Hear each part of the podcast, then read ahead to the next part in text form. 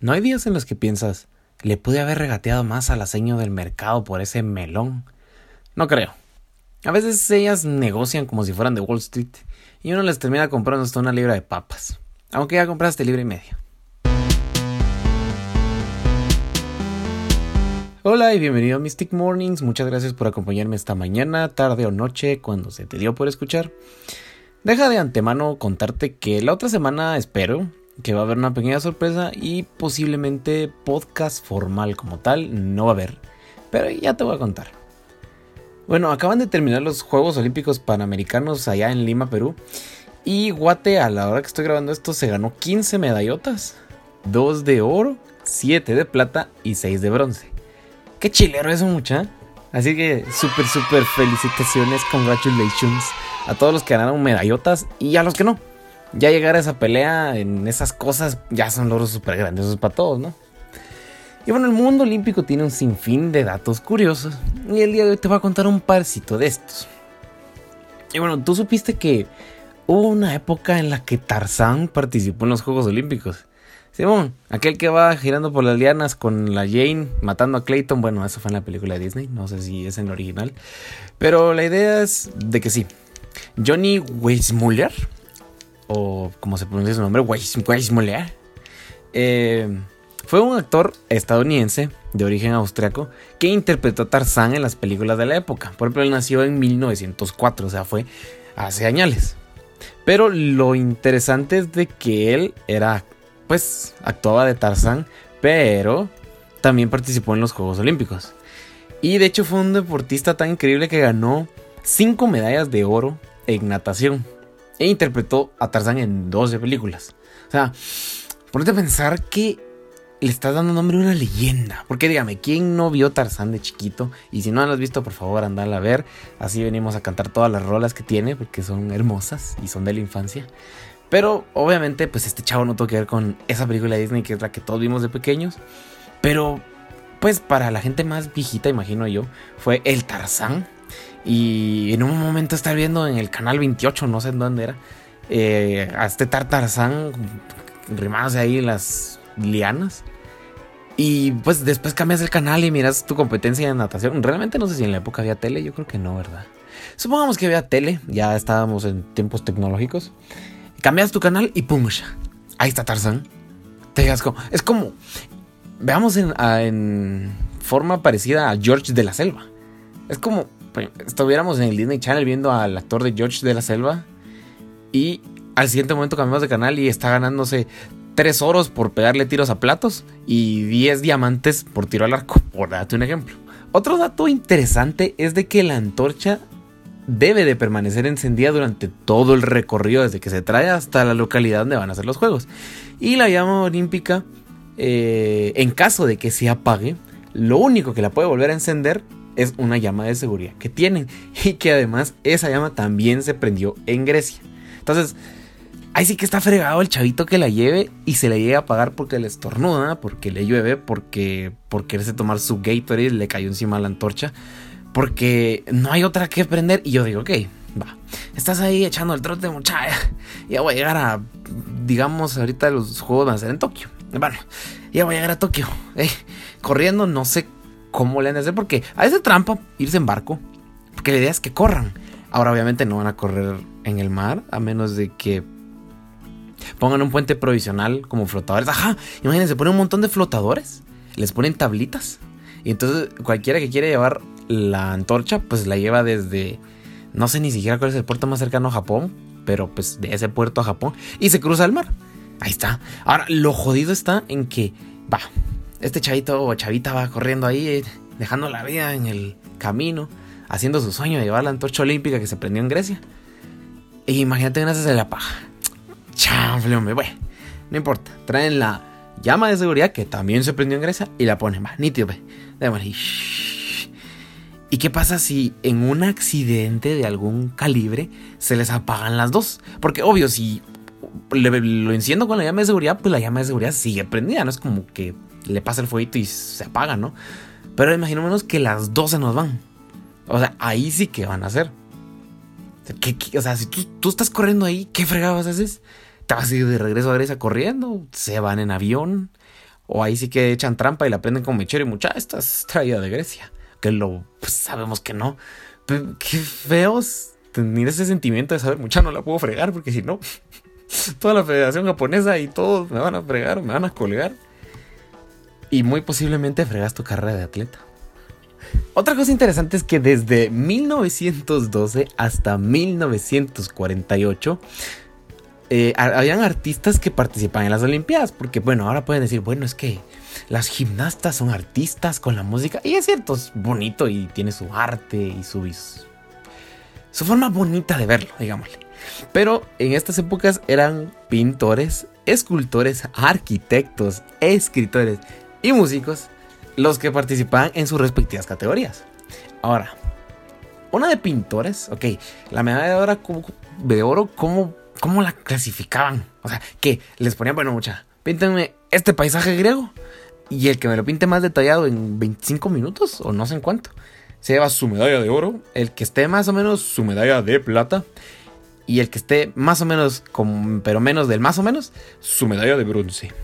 Ahora, no se me ocurre ¿Cómo los pudieron haber evaluado? Ahora, los escultores posiblemente les hubieran dicho, bueno, tienen una hora para hacer este pollo que está aquí. Y los escultores echan mar con su cincel y todo. Y al que le quedara el pollo más chilero, pues le daban el oro. El que estaba más o menos de la plata y el que estaba más o menos del más o menos, el bronce. Pero los arquitectos. O sea, imaginemos que metemos de categoría a los de Japón de ahorita. O sea, ¿cómo va a ser eso? Va mucha, se diseñan una torre Trump o un edificio gigante en una hora y el que tenga el diseño más estable o no sé, el diseño más económico, pero respetando las restricciones, no sé, ¿qué, les ponen para... O sea, yo no he escuchado a alguien que diga, bueno, yo tengo una medalla de oro de las Olimpiadas de Arquitectos. O bueno, en la categoría de arquitectos serían dado caso. Eh, escritores, ¿qué? O sea, ¿qué, ¿qué les pueden poner? Escríbame un cuento para que se duerma el niño. El primero en dormir al hijo del rey se lleva el oro. El primero en tratar de escribir algo parecido a It de Stephen King se lleva el super oro, no sé. Traduzcan la Biblia, no se me ocurre. Bueno, no, porque eso sería más un traductor que un escritor, pero la idea es esa, o sea, o sea hay un mundo de cosas que podemos pensar qué fregado los ponían a hacer en esas Olimpiadas. Ahora, los músicos, tal vez, bueno, el tema de estas Olimpiadas es, no sé, el salsa. Entonces compóngame un salsón re bueno. Y aquí el que tenga, o sea, que haga una música tan salsa que no se pueda bailar sin sus nachos, entonces se va a llevar el oro. El que no necesiten muchos nachos, pues se lleva la plata. Y el que sí, mejor prefiero comer guacamole que la salsa que me están dando, se lleva el bronce. Pero pues es como interesante porque ahora todo es deporte, que tira al blanco, que natación, que nado sincronizado, que esgrima, que son cosas bien chileras, pero estas que son como arte, pensar que fueron deportes, es como, es como extraño. Otro dato pequeño es que los idiomas de los Juegos Olímpicos oficialmente es el inglés y el francés y se adiciona el idioma del país anfitrión. Entonces, en este caso, en Japón del 2020, sería inglés, francés y el japonés. Por lo tanto, en Río fue el inglés, el francés y el portugués. Ahora, si fueran los Juegos Olímpicos en Francia, estaría chafa porque sería el inglés y el francés. Va a hacer falta otro hombre. Hay unos deportes que estuvieron en los Juegos Olímpicos y no, ya sé que te hablé de los pintores, escultores, arquitectos, pero hay otros todavía que son la natación sincronizada individual. y quiero hacer una pausa en eso. nos todos hemos visto el, nado sincronizado en grupo. Y se mira bonito, como si fueran cisnes. Ahí echando el chapuzón bien lindo. Y uno dice, la están bailando en el agua, yo quiero hacer eso. Pero ahora el individual, no sé, yo, a como me lo imagino, si se mira algo chafa, pues pienso yo, o sea, el chavito está ahí chapoteando y uno, mmm, dice el juez, buena chapoteada, 10 de 10, llévese el oro. Y el que chapoteó un poquito menos, ah, démosle el bronce. Y al que más me gustó, pero no tanto como el de oro, la plata. Ahora, otro deporte es el tiro de cuerda. Ahora, el tiro de cuerda, para el que no lo jugó de chiquito o no lo dejaron los papás, porque hay múltiples motivos para el que no puedo jugar, es dos equipos, uno está en un extremo de una cuerda y otro en el otro, y la idea es jalar. Y pues puede haber una línea de que si un equipo pasa esa línea pierde. O a veces que eso es interesante y le ponen un foso de lodo y pues el que se va a hacer madre en el lodo es el que perdió. Eh, la escalada de cuerda. Ahora eso suena más como algo de los X Games, pero pues estuvo en los Juegos Olímpicos. Me imagino que tal vez está en los X Games, no estoy seguro. Pero pues ese sí no, personalmente no le veo mucha como emoción de verlo. Porque tal vez sea como, oh por Dios, Johnson de Rusia está, está escalando más rápido. Pero el francés, Bonjour, Monchegui, ya lo alcanzó y bueno, llegó el ruso. Oro para el ruso. Eh, carrera de globos aerostáticos, eso sí, déjame decirte que yo sí lo quisiera ver. Yo, yo me moriría por ver esas carreras de globos aerostáticos. Imagínate que, uno, sea, uno juegue sucio y se chocan y mira dos globos chocando y es como, oh por Dios, están chocando. No sé, sería increíble. Yo, yo eso sí lo vería. Y quiero hacer una petición en GoFundMe, GoFundMe, GoFundMe en change.org o donde fregado sea, para devolverle a los Juegos Olímpicos las carreras de globos aerostáticos. ¿Te me apuntas o qué? Otro que es cómico es el duelo con pistola. O sea, ibas. Me imagino que las pistolas estaban cargadas con. No sé si se ponen salvas o la idea es que son cartuchos blancos, como se le dice. Pero bueno, imaginemos que son cartuchos que no tienen pues, un proyectil. ¿Cómo fregados saben si le pegó al otro? Porque lo, lo que nos queda decir es que de verdad o llevaban balines o eran balas de verdad. Y ahí sí que, bueno, eh, Federico de nuestra Federación Uruguaya va a ir a jugar el duelo con pistola. Así que o nos trae el oro o ya no regresa.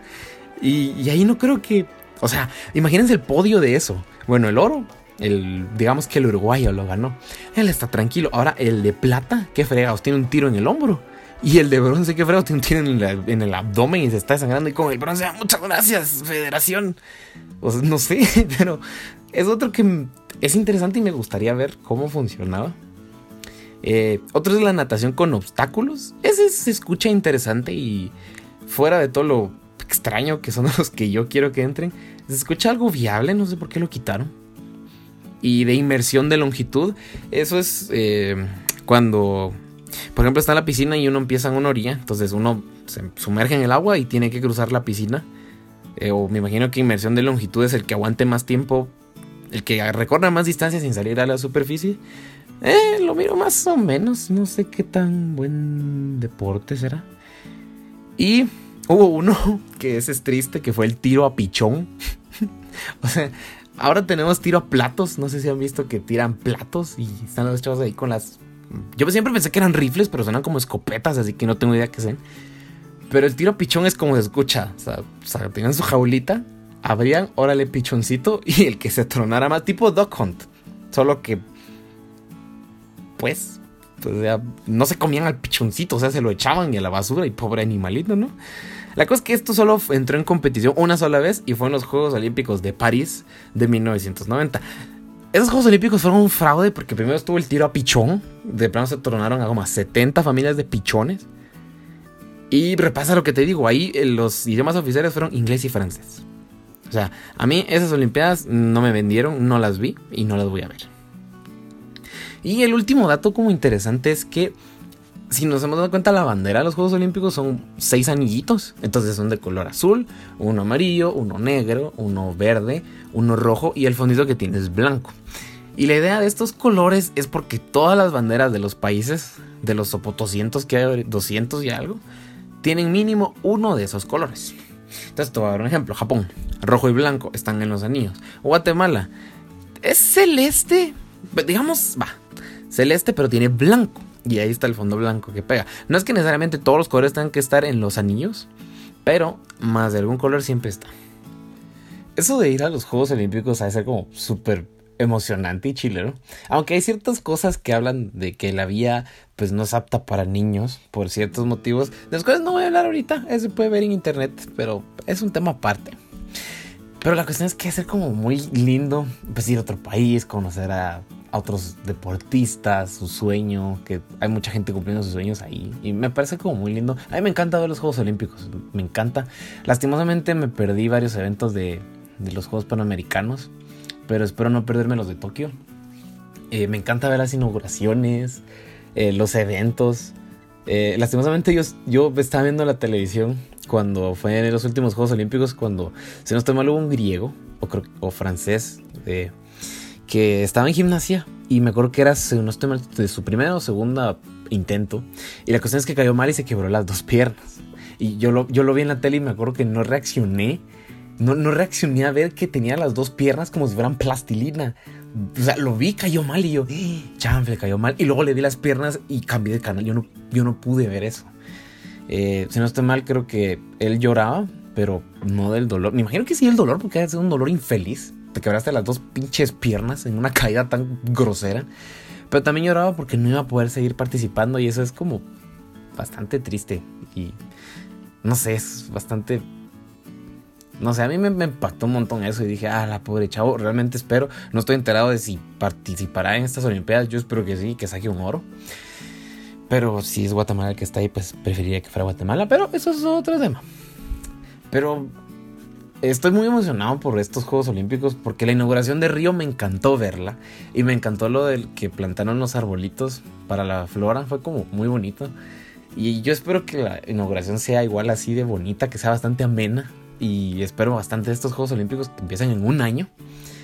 Y pues reitero mis felicitaciones, mis congratulations a todos los que fueron a representar a sus países y en especial a Guatemala en los Juegos que fueron ahorita. De verdad, super congratulations. Y qué bueno que pues haya gente tan chilera representando a Guatemala, porque pues somos la mera. Y yo quisiera algún punto poder haber practicado tiro con arco. Es como un sueño frustrado. Y algún día tal vez podría ir a la federación a empezar a tirar flechazos y poderme parecer a Hawkeye. Y si quiera salir en una película de Marvel. Y bueno, muchas gracias por acompañarme este rato. Te espero el otro lunes temprano. Y recuerda, si no sabes nadar, te puedes ahogar.